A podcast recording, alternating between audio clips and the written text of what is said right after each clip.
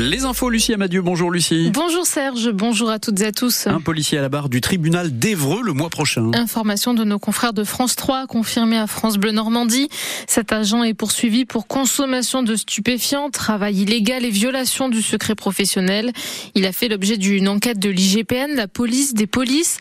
Charlotte Coutard, cet agent a reconnu les faits lors de sa garde à vue mi-janvier. Oui, ce policier s'occupait des escortes au tribunal de Rouen. Lors de son enquête, l'IGPN a constaté plusieurs infractions.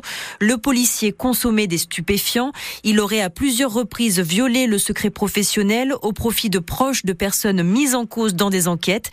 Mais le procureur de la République d'Evreux précise à France Bleu Normandie euh, que l'IGPN n'a pas permis d'établir que ce policier renseignait des trafiquants de drogue. Euh, par ailleurs, il occupait un travail illicite dans un bowling contraire aux obligations de sa profession. Ce policier, désormais en poste à Mayotte, avait déjà eu affaire à la justice, mais en tant que victime. En 2019, il avait porté plainte contre des collègues qui tenaient à son encontre des propos racistes dans un groupe WhatsApp. Cinq policiers rouennais avaient été condamnés dans cette affaire en novembre 2021 par le tribunal de police d'Evreux à des amendes de 150 à 1000 euros pour injures à caractère raciste. Le policier qui travaillait à Rouen sera jugé le 21 mars prochain. En attendant, il est sous contrôle judiciaire avec interdiction d'exercer toute fonction publique. Une attaque à l'arme blanche gare de Lyon à Paris, c'était il y a deux heures environ. Une personne est dans un état grave, mais son pronostic vital n'est pas engagé. Deux autres victimes sont plus légèrement touchées. Le suspect a été rapidement interpellé selon la préfecture de Paris. Il a 32 ans et souffre de troubles psychologiques. On ne connaît pas encore précisément ses motivations. Le procès aux assises de la Seine-Maritime d'une infirmière s'est terminé hier. L'accusé de 29 ans est reconnu coupable d'assassinat. Elle a poignardé à mort son petit ami au Havre il y a trois ans après une relation sexuelle.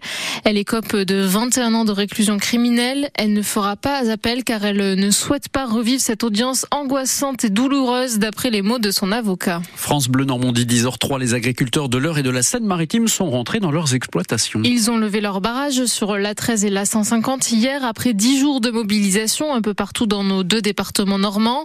Avant de rentrer la FNSEA, les jeunes agriculteurs de la Seine-Maritime, ont appelé un rassemblement devant la préfecture du département à Rouen hier. Une centaine d'agriculteurs étaient présents, l'occasion de fêter la fin des actions autour de grillades, mais aussi de discuter avec des Rouennais venus leur témoigner leur soutien. Se sentir compris par la population, ça fait du bien à Sabine, agricultrice à Craville-la-Roquefort en Pays de Caux. L'ensemble de la population, on n'a eu que des messages de soutien. Mon fils a manifesté à Ifto, il a eu des croissants offerts par une boulangère. Ça fait chaud au cœur parce que franchement, on a des années d'agribashing derrière nous. On a vraiment l'impression d'être pris pour, euh, pour des pollueurs. Et quand on voit que la population nous soutient, on se dit, bah ça va, on travaille et on est reconnu dans notre travail. Ça nous motive à travailler toujours euh, dans le même esprit. Quoi. Bah, on se dit qu'on tient, tient, le bon bout, on espère que ça va aboutir, que le gouvernement va respecter un petit peu euh, ce qu'il dit.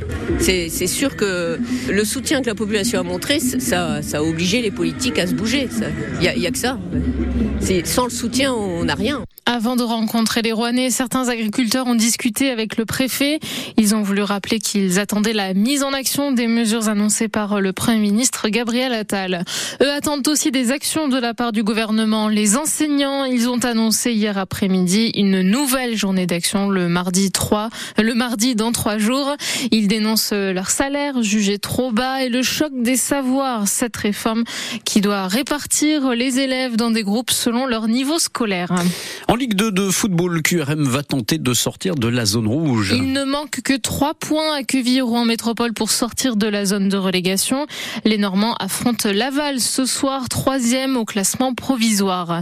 Les footballeuses du HAC reçoivent Saint-Etienne à 13h. Les Havraises sont huitièmes, leur rival septième et les Normands ont un match de retard pour le moment en D1 féminine.